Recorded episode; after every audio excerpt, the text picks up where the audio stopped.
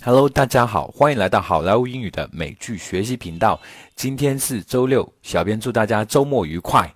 今天我们同样还是给大家分享一个地道的表达法。今天的表达法是 keep somebody company。这个表达法是什么意思呢？我们一起来学习一下。keep somebody company，它的英文解释是 to sit or stay with someone，especially someone who is lonely。它的中文意思是陪伴某人就棒。好的，一起来看一看例句，学习一下怎么使用这么一个表达法。例句 Number one: My girlfriend kept me company while I was out of work and down. 我女朋友在我失业期间啊，心情很失落的时候，都一直在陪着我。Number two: I have to fly back to China to keep my grandma company for a few days after my grandpa passed away the other day，我外公几天前去世了，我得飞回中国陪我外婆几天。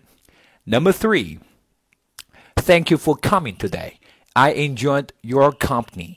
谢谢你今天过来，我非常享受你的陪伴。Number four, now I hope you can keep me company to finish this last leg of my life. 现在我希望你可以陪伴我走完我生命当中的最后一程。 Number five, you got to balance your life and work. Find some time to keep your wife company. 你得好好平衡一下工作和生活，找些时间陪陪你媳妇儿吧。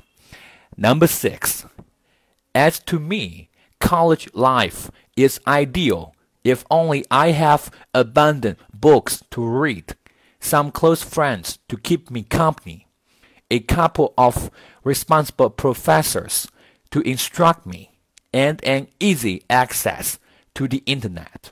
对于我来说，如果大学有很多书可以阅读，有有些知心朋友，有几个知心朋友可以陪伴我，有负责任的教授来教我，又有便利的上网设施的话，大学生活那简直就是非常理想的。